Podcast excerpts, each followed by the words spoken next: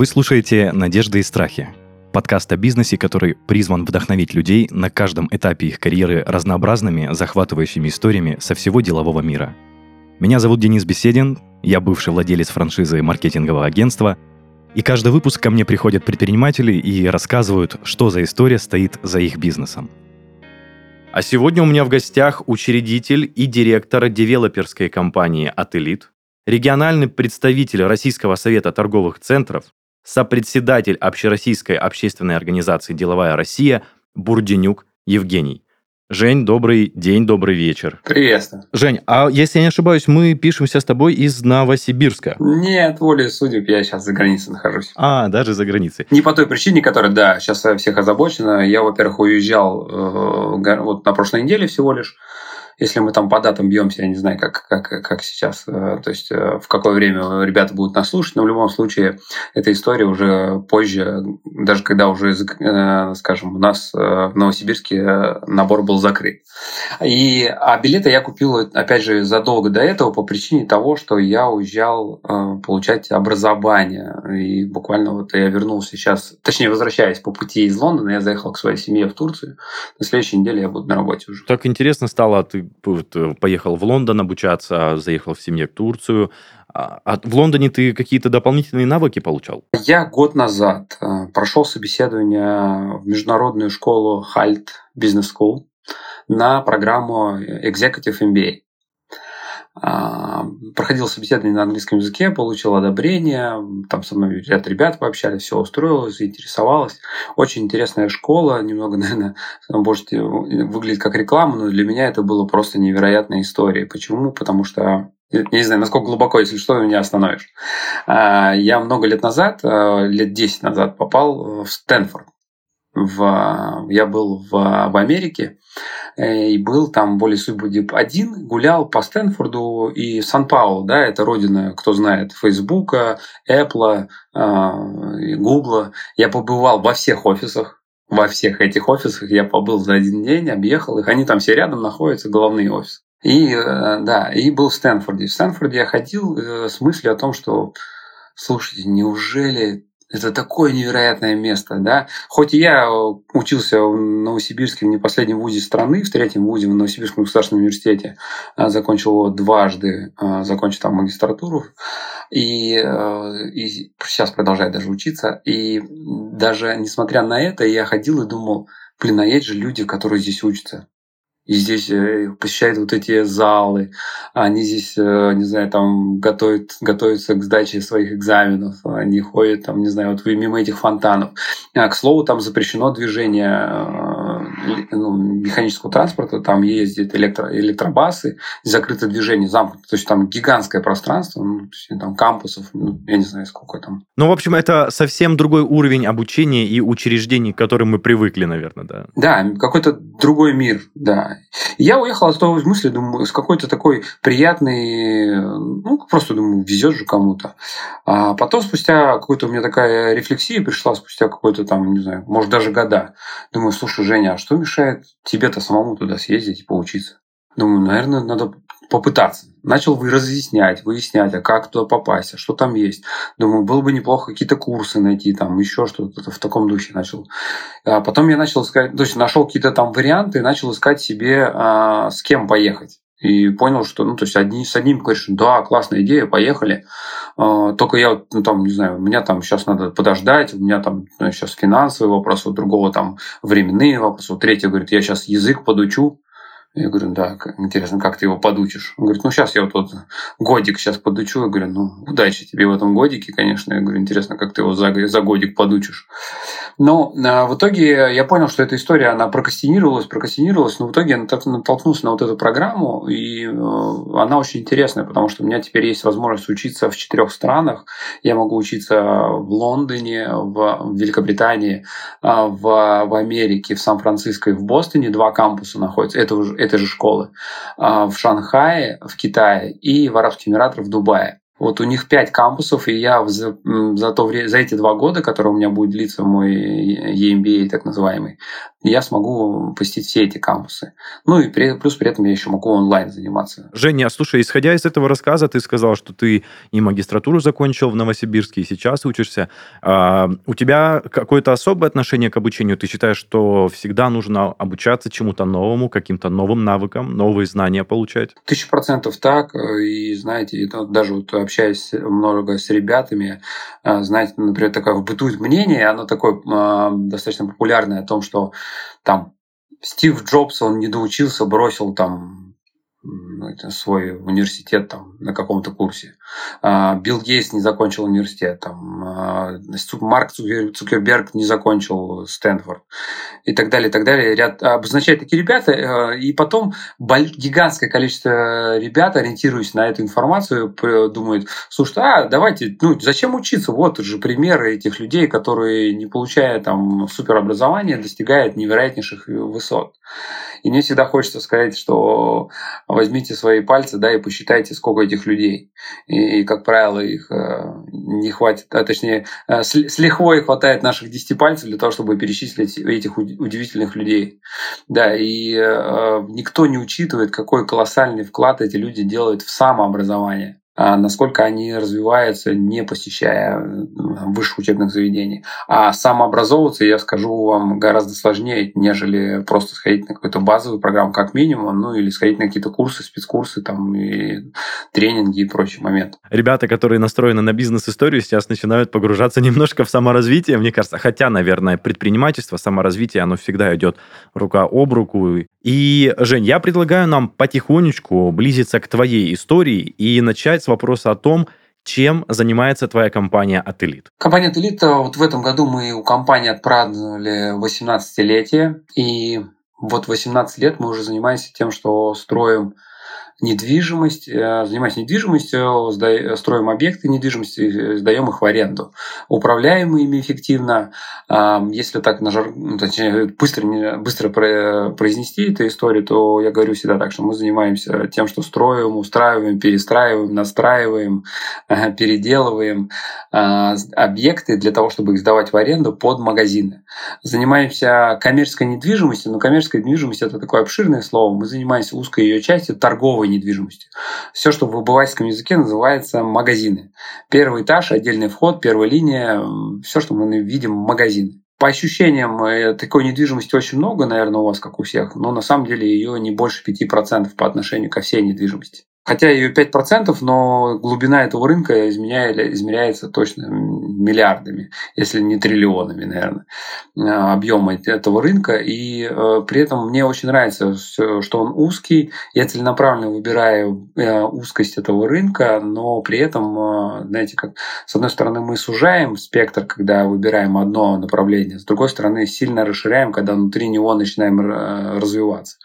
Получается, у нас своя управляющая компания, мы сами Э, мы не нанимаем строителей, мы их на аутсорсе берем. Э, мы, получается, эффективно управляем сами, и мы работаем от идеи, где что, как либо построить, до конечной там продажи, эксплуатации, и сопровождения, и перестройки, и настройки, и развития, все, что вот связано с недвижимостью, мы абсолютно все умеем делать и работаем. Работаем на рынке, большая часть, конечно, у нас объектов сосредоточена в Новосибирске. Сейчас мы работаем в Москве, Московской области, в Питере, в Томске, Ульяновске, в Красноярске, э, смотрим объекты по всей Сибири сейчас э, с различными компаниями-партнерами.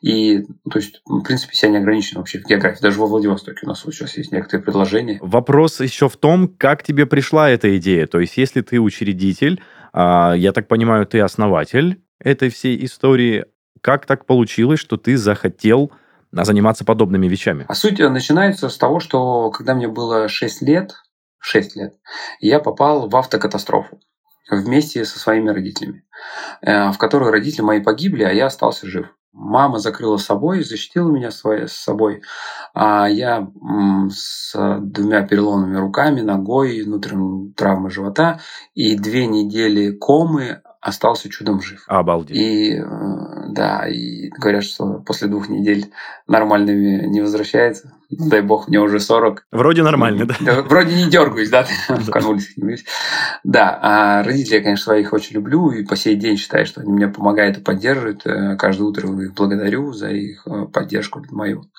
Вот. А, но, тем не менее, к чему я это все рассказываю, что и родом-то я еще из небольшого городка Самарской области э, с населением 25 тысяч. А в нем мы остались вот в моем шестилетнем и сестринском 15-летнем возрасте вдвоем. Сестра была ей 15 лет, а дедушки, бабушки, на опекунстве которых мы остались, а, им было за 70, и по самом, на самом деле на тот момент даже теоретически они не имели права опекунства брать, но мы не попали в детский дом благодаря этому. И вот волей судеб по моей сестре, которая по сей день работает медсестрой, она отдала себя медицине, ей досталось опекунство и бабушка, и дедушка, и я в нагрузку. Вот. Э, я этого тогда абсолютно, конечно, не понимал, но ну, у меня было прекрасное детство. Я не был обременен какими-то э, обязательствами со стороны ну, там, родители, да, то есть меня не заставляли ходить в музыкальную школу, или меня не заставляли куда-то там, вообще, в принципе, никуда не заставляли, меня не загоняли в 11 часов вечера домой, и поэтому у меня было очень много, в отличие от сверстников, свобод определенных, и это дало, наверное, вот как раз зачатки какие-то определенные. Я сам все выбирал, сам э, принимал куда, решение, куда ходить, а мне было интересно заниматься абсолютно всем, и я вот как из этой, из, э, из Шурика, знаете, там, кто там туда пойдет, я пойду, туда пойдет, я пойду. Да, и вот это моя история. То есть приходили в нашу школу, ребят там говорили, набираем секцию волейбол, кто пойдет? Я пойду. В баскетбол я пойду, в футбол я пойду, на карате, кикбоксинг, э, бокс, э, там, я не знаю, все, кто не приходили, я всем занимался. Вот, и сейчас, наверное, даже сложно сказать, чем я не занимался. Поэтому, а, ну, вот так получилось, что позанимался я всем подряд, и это, наверное, вот этот э, предпринимательский дух уже, наверное, тогда закладывался, хотя я этого не отдавал себе отчет в тот момент. Просто вот э, не скажу, что я там стал суперпрофессионалом, ну, какие-то там регалии, конечно, есть, там какие-то разряды по акробатике, по гимнастике, по э, кандидату мастера спорта по греко-римской борьбе я волей судеб стал. Сейчас работаю с Федерацией борьбы, с Сан Санычем Карелиным плотно общаюсь. У нас в Новосибирске, кто знает. Вот, и поддерживаю борьбу на сегодняшний день. Собственно говоря, вот эта история, наверное, она дала такой, ну, для меня определенный карт-бланш. В девятом классе я уболтал свою сестру переехать из маленького городка в Новосибирск. Она вышла за парня из Новосибирска, и я, а, они жили у нас там в городке, а я переехал один в девятом классе в Новосибирск к родителям мужа сестры. Ну, потом они уже позже переехали туда. Ну, за мной, получается, а я уже учился с прицелом на Новосибирский государственный университет. И 10-11 класс целенаправленно знал, что я хочу поступать в университет э, и, собственно говоря, туда и поступил. Закончил его и уже, ну, даже не закончил, начав учиться в нем, я уже начал заниматься какой-то бизнес-деятельностью. И сейчас могу сказать, если вот среди наших слушателей будут э, студенты, у меня была такая история, знаете, на, там, на первом курсе я звонил своим друзьям в свой город, да, который, с которым, из которого изначально был, там, или там Котя, э, там, не знаю, Коля, Петя, Вася, там спрашивал, там, Олег, там, что, чем занимаетесь? Они говорят, учимся. Я говорю, да это супер вообще. Мы все учимся в этом возрасте. Я говорю, а чем занимаетесь? Говорит, учимся. Я говорю, да, подождите, ну, я тоже учусь, но говорю, а там что, бизнес какой-то туда, чем куда-то там развиваетесь? Говорю, да нет, мы просто учимся. А, это к слову к тому, что мы с первого курса своими друзьями уже кто-то чем-то занимался. А если не секрет, Жень, чем именно в студенческие годы? Вот... Конечно, абсолютно не секрет. Это было такое, это попытки уже с самого первого курса. То есть, начиная от того, что а, начал заниматься там, продажей сотовых телефонов, пейджеров, телефонов, не знаю, какие-то видеооборудования через газеты из рук в руки на тот момент. И то есть любые попытки там какое-то кафе открывали, куда-то торговали, какие-то вещами перепродавали, а, параллельно искали какие-то возможности заработать денег. Я работал в отделе охраны, и это у меня единственное место работы, кстати, было это отдел охраны университета. Мне давали возможность там а, работать, будучи студентом, очным причем. То есть мне давали возможность ходить на занятия, а, ну, а вечером я работал охранником. И, и получается, я жил в университете. То есть я мог э, э, днем учиться, а вечером там ну, охранять, открывать, убирать, закрывать кабинеты, там, то есть следить за, за зданием.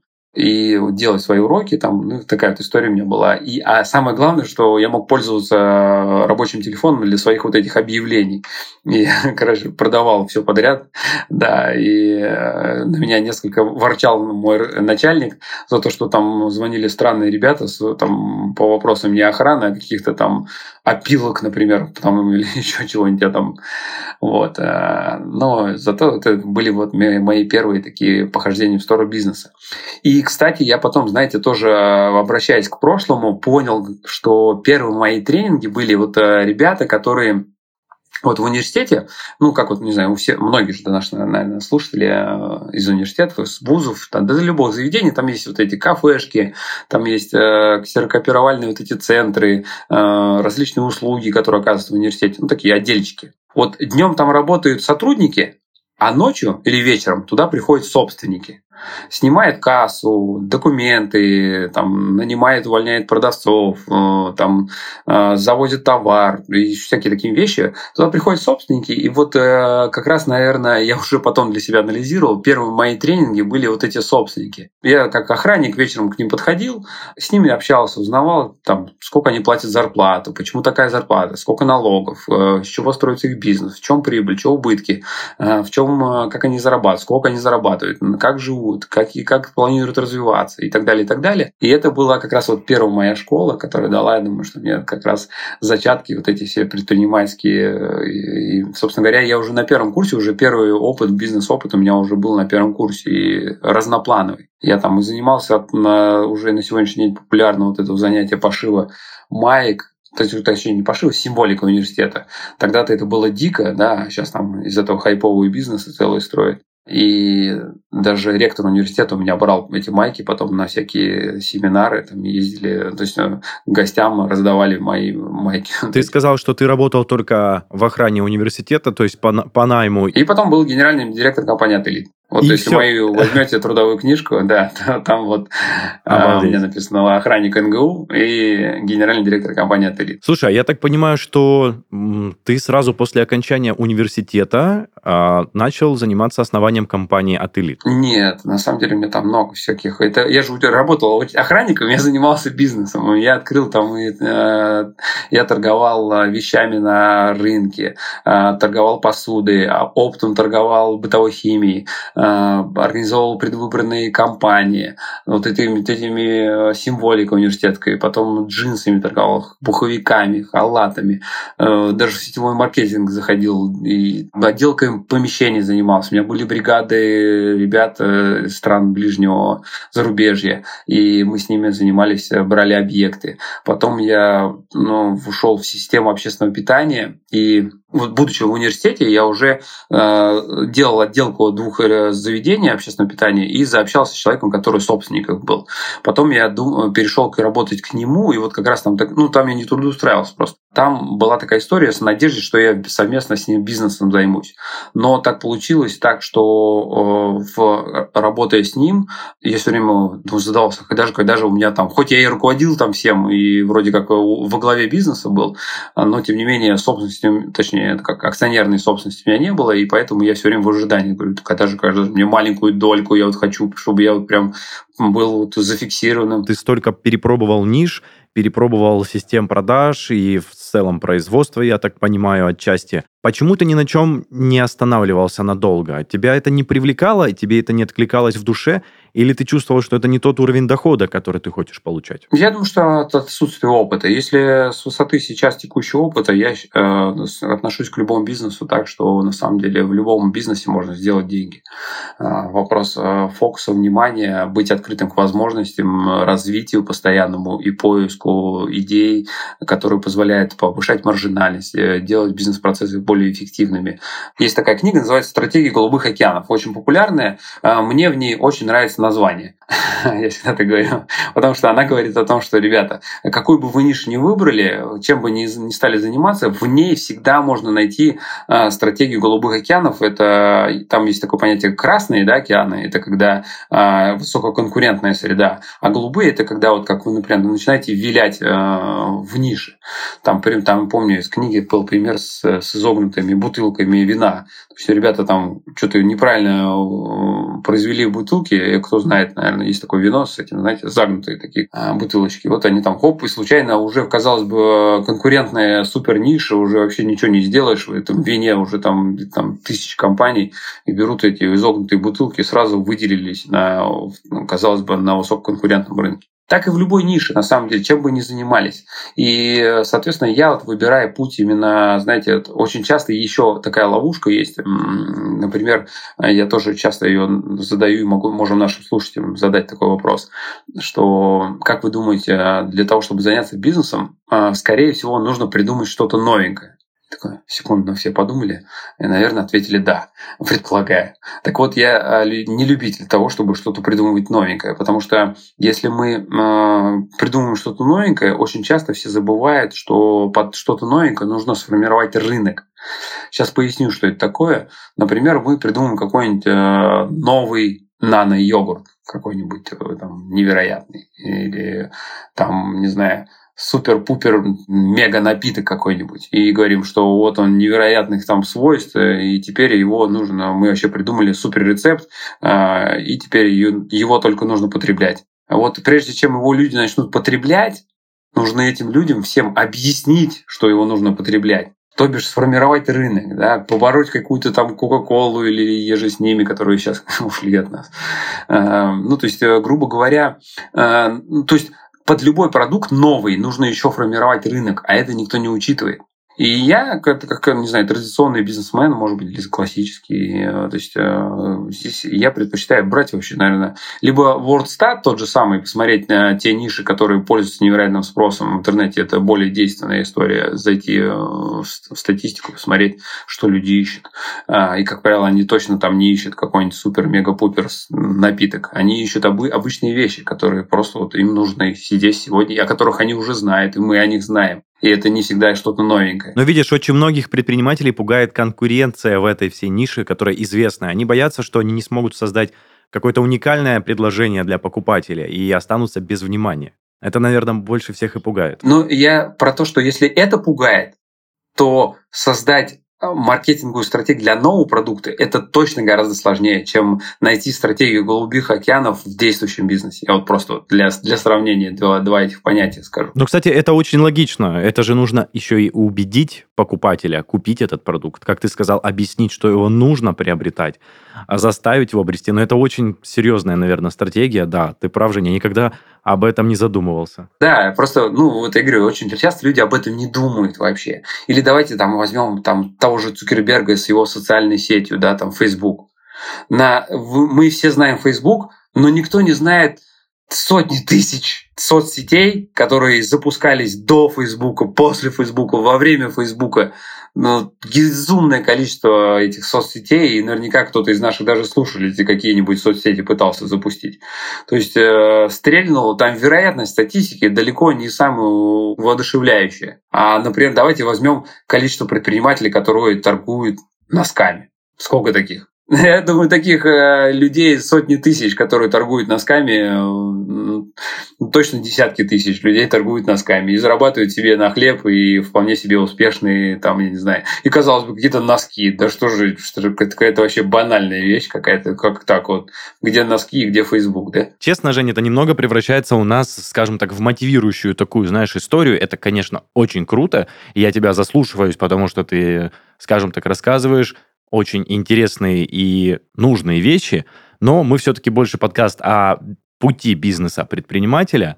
И давай все-таки вернемся к истории о том, как у тебя складывался путь после того, как ты а, пытался работать с партнером предполагаемым, который, возможно, выделит часть э, средств, инвестиций или выделит э, место в бизнесе. Как у тебя развивались дальнейшие события в жизни? Дальше была история такая, что с этим человеком мы расстались, э, и я безумно этому рад. Э, потом я запартнерился потом с новым партнером, с которым, собственно говоря, проработал вот уже больше 18 лет. Мы с ним Получается, что занялись, первый бизнес у нас был связан с курами гриль, тоже такое очень интересное направление. На самом деле это все было от, от, от отсутствия опыта, да, и я вот на самом деле благодарен таким компаниям, как ваша, которые сейчас организовывают вот возможность. Тогда уже не было возможности не послушать бизнесменов, не, не перечитать там такое количество книг, которые сейчас на рынке представлены, не пообщаться ни с кем. То есть не было открытых бизнесменов, все было закрыто. То есть, и, собственно говоря, поэтому а, все приходило через, через, скажем, через свои пробы и ошибки все это проходилось преодолевать. Поэтому, вот, собственно говоря, тогда ну, вот это, таким образом все путь такой шел. Дальше, получается, вот эти кургриль. Э, вот, э, ну, то есть э, был такой момент, когда я вышел вот с университета, и был такой вариант, что, типа, а чем заниматься? И там вот мой новый партнер сказал, говорит, ну, предложил мне вот этими курами гриль занять. Точнее так, он мне вообще сказал, ищи варианты. И там вот, типа, а вот куры гриль. Я говорю, да, слушайте, кур-гриль, да пофиг вообще. Можно их открыть. Мне вообще без разницы, что было открывать. У меня были какие-то там остаточные деньги. И, собственно говоря, э, точнее, вот я с них заработал. И с этих денег я, собственно говоря, стартанул с этими курами гриль. А первый бизнес я нанимал, начинал там с первых 30 тысяч рублей, которые мы как раз в охране с другом саккумулировали вместе. Там копейку копейки зарабатывали. Даже был месяца, я помню, вел книжку по записям. На 200 рублей я жил э, в месяц в каком-нибудь там 2000 году. Это, поверьте мне, это очень мало было. То есть это мы там ели одну картошку, там, не знаю, э, там гуманитарную помощь. Я там жил в университете и ездил на проездной сиротский, экономил на всем вообще абсолютно. И таким образом вот, рекорды ставил экономии. И Жень, то есть получается, а, все вложенные средства, которые ты инвестировал, точнее, все средства, которые ты инвестировал в бизнес, это заработанные лично тобой. То есть это не занятые, не кредитованные. Не-не-не, это, это, это начало пути. Сейчас мы разве, разовьем эту тему. А дальше, получается, вот э, Куры Гриль, и с Курым Гриль первую торговую точку открыл он тоже на свои деньги, заработанные, скопленные, но первая точка, она становится убыточной и не приносит денег. И у меня такой первый такой, как fail мой, да, первый такой глобальный единственный, кстати, для меня, но он для меня был очень весомый и тяжелый. Когда я работаю, что там, э, грубо говоря, не знаю, там 24 на 7, я там этих куриц мариную, жарю их сам, сам у себя продавцом, сам налоговую отчетность даешь, сам э, их там грузишь, возишь газовые баллоны меняешь, там а, маринуешь все в специях, там эти немецкие специи, которые въедаются в руки, если не в перчатках, так, что их потом неделями отмыть невозможно. У меня маринованные руки были вместе с курицами.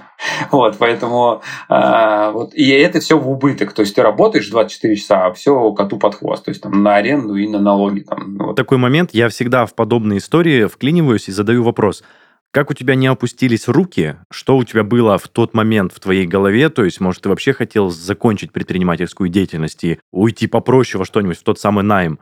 Или же вот как ты действовал в тот момент? Так и было, что было желание уйти в найм и забросить. И я даже пошел, прошел собеседование, помню, он пошел на директора магазина, собственно говоря, даже прошел, на собеседовании должен был работать директором одного из магазинов, одной из сети нашей новосибирские. Э, к слову сказать, что сейчас э, остатки этой сети мы сейчас покупаем на торгах. Некоторые купили в который собеседование прошел, неинтересно был магазин, мы его не рассматривали на торгах. Вот. Э, но забавная такая история. И тогда э, я прошел, но меня остановило, знаете, мое второе образование, кстати, к слову. То есть, когда я пошел в магистратуру Новосибирского государственного университета, там было такое, первые такие, знаешь, знаете, мотивационные были а преподавания в виде тренингов. Вот и тогда я первый раз такое увидел. У нас такой преподаватель классный был, он такой мотивирующий, какие-то вещи такие классные рассказал про команду, команды, про коллектив, про бизнес. И я такие, что думаю, что-то я так, что же я с этими курицами приуныл-то как-то. А, ну, хотя я там приуныл-то на самом деле месяца на два, на три всего. То есть и вот у меня началось вот это первое образование, и я такой думаю, ну ладно, думаю, раз мне эти курицы достались, думаю, надо из них сделать бизнес. Прям задался целью, думаю, надо точно сделать их прибыльными всеми возможными способами. И я там, а, это просто там, я тогда обчитался первой истории там KFC, тогда, помните, это полковника Сандерса, который в 61 год там бизнесом начал заниматься. Я такой думаю, ну я сейчас все, думаю, куры гриль, значит куры гриль. Думаю, надо из них сделать бизнес. Начал читать истории все, объехал всех конкурентов, а соседние города, все Томские, Омские, там Барнаулы, всех объехал грильщиков, посмотрел всех их секреты, лайфхаки, фишки, анализировал, начиная от Макдональдса до, там, до последней торговой точки шаурмой, в чем их там э, прелести, сложности и, и все такое. Вот. Э, и не поверите, вот всего моего этого глобального исследования э, вывод из него, конечно, был не, крайне неудивительный, что решает все место. Кажется, просто банальная ошибка места привела к тому, что мой бизнес не летел. Да, но действий я сделал очень много. Начиная там, я ночью печатал флайеры, ходил, раскидывал по почтовым ящикам, занимался доставкой. То есть я одновременно жарил курицу, параллельно бегал, доставлял их там. И, значит, ну просто такие чудеса творил. У тебя в тот момент не было мысли нанять помощника себе или просто не на что было нанимать? А я нанимал, нанимал. Почему? И не, не на что было, но я все равно нанимал помощников и э, с ними сообщает, экспериментировал. Я и то, и пят, и рекламу вешал, и размещал, и раскидывал, и там, не знаю, ну, все, что можно делал. Там сам дизайном занимался, сам проектировал, сам листовки там делал. Это привело к положительным последствиям? Нет, это как мертвому припарка, говорю. То есть это потом вот... Э, потом я понял, что мне нужно нормальное место. Я там искал высокопроходные места. Начал для открытия второй точки я начал искать э, место, где точно должно полететь. И нашел такое место, долго договаривался. И вот, как я говорю, как это полковник Сандерс, я сделал макеты, слепил их там из бумаги, э, как должен выглядеть там будущий мой киоск, э, что он из себя будет представлять. Э, и ходил это, предлагал различным собственникам э, в разные места. Это 2003 год. Никого на рынке мест не хватает. Катастрофический дефицит площадей торговых. И то есть, ну, получается такая не, непростая история была для меня тогда. Но там, грубо говоря, не стычные попытки, как у полковника, а там, ну, не знаю, с 30-й, там, наверное, попытки какой-то. Я нашел все-таки место, и э, мне там дали возможность э, запустить бизнес. И уже с действующим партнером мы паритетно решили его запустить. И действительно, я угадал тогда с местом, и эти курицы пошли, да, там и пошел, пошли продажи, там 15-20 штук в курице в день я продавал. А там точка безубыточности от 10 начиналась. То есть и сразу все пошла прибыль, пошли продав... То есть можно было нанимать продавцов, это с учетом найма продавцов. То есть я уже не сам стоял, а там были продавщицы, и, и короче, ну, просто все, я там был безумно рад. И следом полетела одна, вторая, третья, пятая, десятая, 10 торговых точек. И тут уже, конечно, пошли и кредиты, и займы, и все возможные э, способы привлечения денежных средств, и свои инвестиции, и все подряд. 10 торговых точек мы открыли с партнером, и уже на тот момент я понимал, что мы были самыми крупными этими так называемыми грильщиками в городе. Их там порядка до 8 тысяч куриц в месяц продавали в топе. А, мы их продавали больше, чем наш ближайший конкурент, который нам эти куриц поставлял. Мы у них были, мы у него самые крупные потребители были. Но вот все равно, Жень, складывается вопрос, казалось бы, так э, отлично развивается сеть. Так показатели растут вверх, и тем не менее от элит. Тем не менее, я сижу в один прекрасный год. Там партнер забавлялся э, со мной на этой истории. Я ей говорю, ну слушай, надо диверсифицировать бизнес, что-то неинтересно. Не, не ну, не во-первых, мне не сильно нравилось курица гриль, так думаю, какая-то я и курица гриль как-то не сильно ассоциируются. А, что-то другого хотелось. Это раз. А, а второй, э, я думал о диверсификации, о не, там, неуверенности в завтрашнем дне. Там, то есть, ну, какая-то такая... А, я там думал, что мне надо какой-то другой бизнес. И когда я тогда не знал, какой. Я просто на начале года себе написал, там, например, хочу другой бизнес, а какой не знаю. И вот э, к концу года такой бизнес появился, когда мы свои куры-грили строили, торговые точки, мы их пристраивали к супермаркетам в проходных местах и брали их в аренду самого супермаркета. И к нам подошел, э, подошли еще две сети, Фотоленд тогда фотоаппаратурой занимался, э, еще тогда Кодек работал. И э, сотовая компания, ну, а Евросеть, там, связной такая, была ультра компания, если вы такой помните. Вот они пришли, говорят, слушайте, Женя, а построй нам тоже, там, нам 45 квадратов, то есть каждому по 45 и свои 10 квадратов. Там можно было построить 90. Я думаю, да, не вопрос, и мы тебе там какие-то комиссионные заплатим. В итоге э, я это, я это построил, подзаработал на этом денег так, что ну, там, условно, моя торговая точка бесплатно обошлась. А спустя лет 10 я в итоге даже эту пристройку и оформил паритетно с супермаркетами на себя. Ну, в итоге, короче, мы остались собственниками эти, этой истории. И потом куры гриль продали, а через года сеть супермаркета, к которому мы пристраивались, они обанкротились, и часть этих кур-гриль мы обратно забрали к себе. Такая забавная история. Они вернулись к нам через, э, там, через десяток лет после того, как мы их продали. Вот. Они, кстати, сейчас некоторые у нас в аренде есть. Некоторые, кстати, закрылись, и там уже другие арендаторы сидят, а помещение наше. Ну, не некоторых, там две, по-моему, если из, из десяти возможных, две торговых точки вернулись обратно в воле судеб. Да, уж, слушай, действительно, действительно. Так, слушай, то, что ты сейчас сказал, пристройка торговой площади за, скажем так, твои силы, это же, ну, как раз-таки, наверное, задатки того самого отелита. Да, да, да, это, конечно, уже, уже в первые стройки. То есть, когда, когда я придумал вот это, типа, поставил себе задачу, какой будет бизнес к концу года, я понятия не имел. К концу года вот эти пришли ребята, говорят, давайте построим.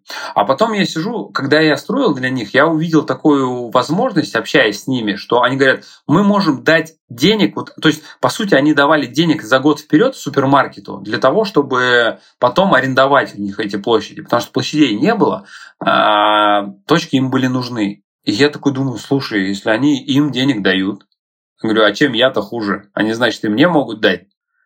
А, то есть они мне могут дать денег, если я найду, где им можно что-то построить.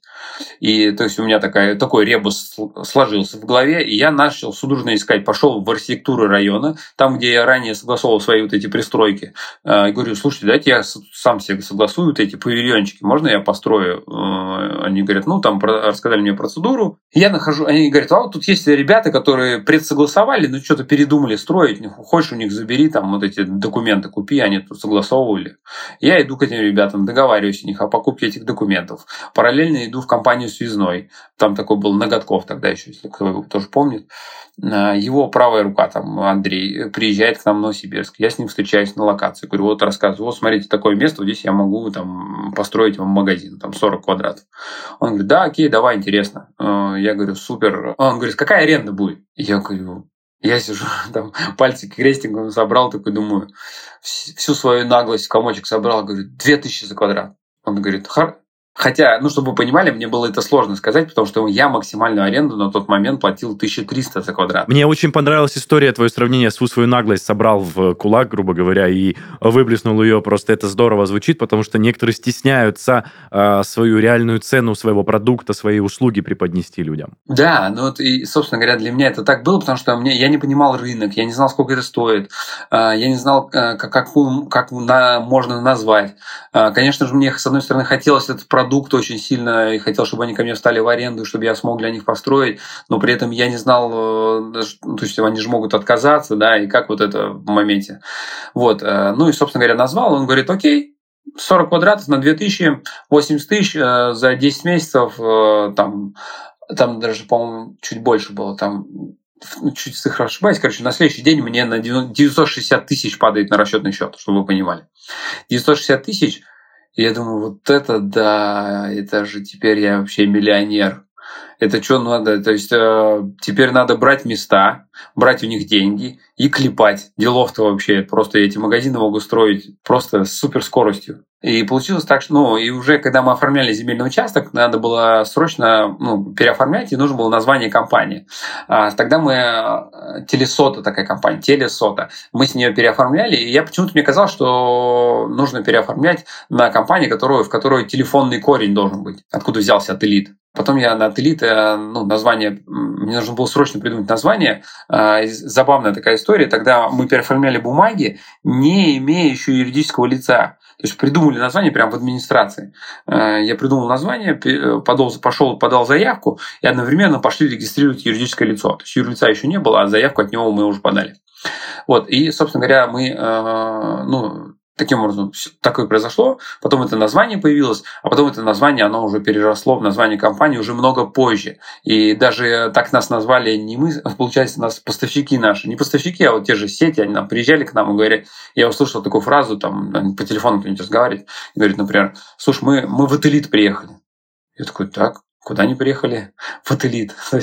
я такой думаю, блин, наверное, это уже можно называться так Ателит, наверное, мы уже будем называться компания Ателит. Хотя на тот момент мы там мы назывались общепит сервис, сервис питания, у нас там больше вот с курами гриль бизнесов было. Ну, а так подожди, от элит это было то самое название, которое было вписано в тот э, договор? Юрлицо. Да, юрлицо. Да, да, да, да, да. Первый, да, первый договор, первый на землю, первая заявка, все это было от элит. И мы, собственно, день рождения компании с того момента празднуем. Ну вот, собственно говоря, так началось э, название компании, потом мы уже к нему потянули э, название там от, от элиты, от отелей, там, знаете, то есть на самом деле... Mm-hmm, да, кстати, очень схоже, да, согласен. Это уже потом такая а, аббревиатуру мы расширили для себя, а на самом деле раздалось вот именно так, как я вам рассказал. Так вот, э, тогда мы, собственно говоря, все, запустили вот этот первый павильон, и я думаю, ну все, Женя, мы миллиардеры. Берем земельные участки, берем деньги у арендаторов, на них строим, запускаем и все дальше поехали. И я быстрее в администрацию говорю, давайте мне еще земельных участков, я сейчас буду строить эти павильоны. Они говорят, ну, здесь, вот здесь можно построить, вот здесь э, я там договариваюсь, всем эти куриц грили своих таскаю, всех благодарю. Э, вот, угощал там, мне самое коронное было принести курицу гриль. Вот, и, собственно говоря, потом я прихожу с этими местами в эти сети, ну, связному, они говорят, слушай, дружище, все классно, говорят, места рабочие, конечно, но вот эта лавочка закрылась, больше мы денег вперед не дадим. Прошли те, те времена хорошие, а, я там, грубо говоря, на уходящий поезд запрыгнул. Теперь мы готовы просто вставать, вот мы готовы платить тебе аренду, а все, что надо тебе какие-то деньги, это уж твоя проблема, сам их ищи. Я такой думаю, блин, классно, у меня есть где можно построить, у меня есть договоренности, а я могу туда найти арендатора, который там э, может платить аренду. Мне нужно только деньги для того, чтобы построить проект. Думаю, где я их могу взять? Надо идти к кому-то а, нужны, а на занять я уже не могу, потому что у меня залогов нету, я и так там под куриц гриль уже занимал денег сколько мог, э, э, мне банки дали уже максимум, вот, и, соответственно, что делать? Думаю, надо найти кого-нибудь богатого и у него попросить этих денег, предложить ему бизнес-модель. А, и, собственно говоря, я тогда, чтобы вы понимали, я не понятия не имел, что такое инвестиции, что это так называется, что нужно привлечь инвестора. Таких я названий даже, ну, я знал о них, но что это так называется, я знать не знал. Э, по факту я для себя изобретал велосипед. То есть я думал, вау, слушай, какая классная мысль, надо вот так вот сделать. И пошел э, по инвесторам, там, ну, точнее, даже по людям э, состоятельным, начал искать в кругу своего окружения. Это, кстати, первый ход, который я всегда рекомендую. А, в своем кругу поискать людей, у которых гипотетически могут быть свободные деньги. И таким образом, там, в первая, вторая, третья, я, кстати, достаточно быстро попал на людей, которые согласились со мной поучаствовать в этом проекте. Потому что действительно финансовые показатели были очень крутые, там окупаемость была меньше двух лет, 18 месяцев, и то есть мы там строили магазин, а половину отдавали вот этим инвесторам, половину оставляли себе, ну и, собственно говоря, так и сделали. Потом я думаю, слушай, ну все, ну вот здесь теперь уже вся гениальность мысли сомкнулась. Мне нужно находить место, где что построить, мне нужно находить арендаторов, которые туда сядут и будут давать аренду, мне находить инвестиции, это инвесторов. Собственно говоря, это и есть компания Антелит, которая по сей день этим занимается, находит проекты, находит инвестиции, находит э, ну, арендаторов. У нас по факту сейчас управляющая компания, больше 100 объектов, которыми мы управляем, э, в которых так или иначе мы там в собственности или собственности находимся. Ну, та география, которую я перечислил, а, больше тысячи арендных мест в управлении, а, больше 500, наверное, даже больше, наверное, компаний, действующих арендаторов, около 20 тысяч, наверное, точно 20 тысяч компаний, базы данных на арендаторов, которым мы сейчас, с которыми мы работаем. Мы сейчас ее активно расширяем на те регионы, где мы планируем свое развитие. Ну, как я уже ранее сказал, что то есть, я, мне не хочется говорить о том, что мы там достигли какого-то там невероятного успеха.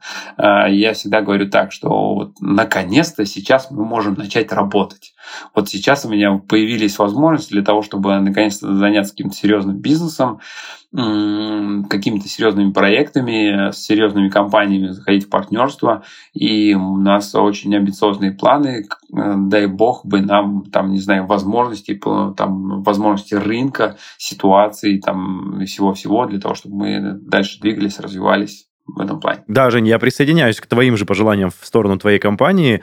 А, знаешь, ты очень э, легко все так рассказал, то есть даже все мои вопросы, которые я обычно задаю, мне не пришлось задавать, потому что ты просто разложил все как есть, и все интересующие меня вопросы закрыл абсолютно, и вопросы наших слушателей. Единственное, что я хочу у тебя спросить, Жень, вот э, что бы ты, я это делаю каждый выпуск, потому что это действительно интересно слушать эти мысли, что бы ты пожелал начинающим предпринимателям, какие качества в себе развивать, э, не знаю, какими мыслями обладать и о чем думать, чтобы все получилось успешно, скажем так? Ну, я не знаю, как нас по времени можно тоже это развить мысль. Э, здесь история такая. То есть я сам люблю учиться. Еще раз. Поэтому рекомендую, конечно же, всем учиться.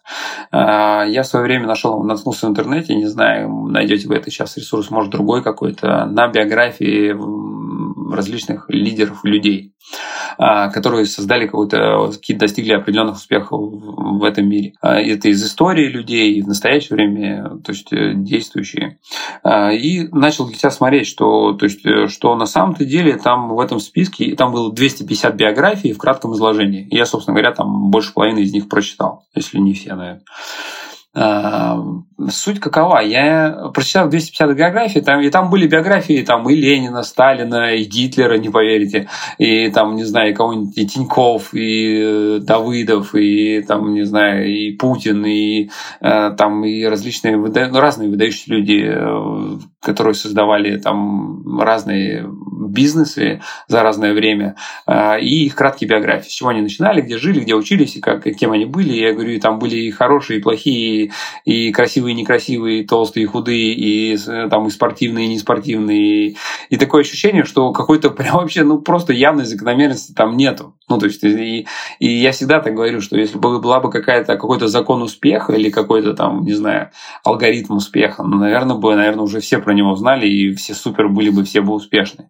Мы жили бы в таком каком-нибудь утопическом мире, в котором все супер-мега успешны. Но так как это не так, и увидев такое безумное количество раз, различных историй, и при этом они так или иначе были все успешные а, в разной степени, а, я хочу сказать, что, наверное, э, какого-то алгоритма нет, но у меня есть, наверное, предпосылки, да, какие-то определенные. И, собственно говоря, вот э, отвечая на такой вопрос, можно ответить такими предпосылками, а что же все-таки, наверное, базово облегчает э, этот путь. И сегодняшнюю нашу с тобой встречу мы начали с того, что мы разговаривали про образование, да, и я считаю, что, конечно же, образование, самообразование и базовое и любой высший и тренинги, и любое развитие – это, безусловно, обязательная составляющая успешности. Невозможно без бизнесменов не, не учись, не, как, не учась этому, да, не потреблять какое-то знание, не, э, не обмениваясь с кем-то опытом. То есть способы получения этих знаний, они, конечно, очень вариативные, их можно откуда угодно брать, но не, не получает информацию невозможно в ту сторону развиться. Дальше, а, думаю, что успешность. Коммуникативные навыки. Я вот им тоже отдал ну, львиную часть своей жизни. И, кстати, я хотел подчеркнуть, что, наверное, их, собственно говоря, весь все наша с тобой встреча, я сегодня подчеркивал, что я не, не имел никаких-то задатков, у меня нет каких-то там выдающихся каких-то там предпосылок для того, чтобы я там супер стал успешным бизнесменом.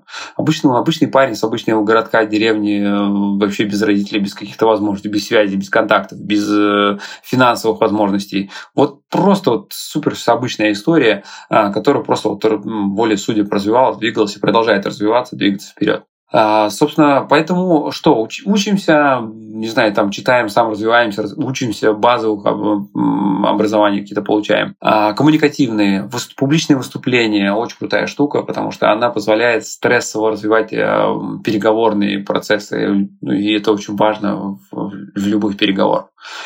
Любой бизнес — это все равно люди. То есть за любым бизнес-процессом стоят люди, и поэтому коммуникация — это основа основ. А финансовая грамотность тоже немаловажная. Я продолжаю учиться по сей день, и здесь нет предела совершенства тоже. И здесь тоже много можно времени, часов потратить э, в правильности в этом направлении. Вот, э, ну, такие, наверное, базовые вещи. Коммуникации, финансы э, и образование во всех направлениях. Э, ну, да, быть здоровым, быть активным, то есть стремиться, иметь цель обязательно. Ну, такие вещи какие-то базовые. Хорошо, Жень, спасибо вот. большое. У нас какой-то получается сегодня прям бизнес-тренинг, мотивейшн и, и все такое. Было реально здорово послушать тебя, потому что подобных рассказов у нас давненько не было. Друзья, напомню, что в гостях у нас был Бурденюк Евгений, учредитель и директор девелоперской компании «Ателит». Он поделился своей историей успеха, своими мыслями и взглядами на ведение бизнеса. Я думаю, что очень многим было полезно послушать э, слова такого бизнесмена.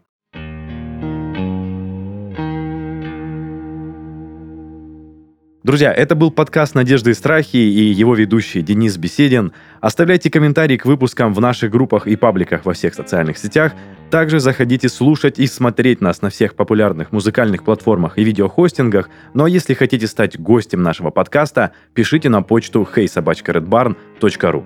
Всем до скорых встреч. Жень, спасибо тебе большое. Пока-пока.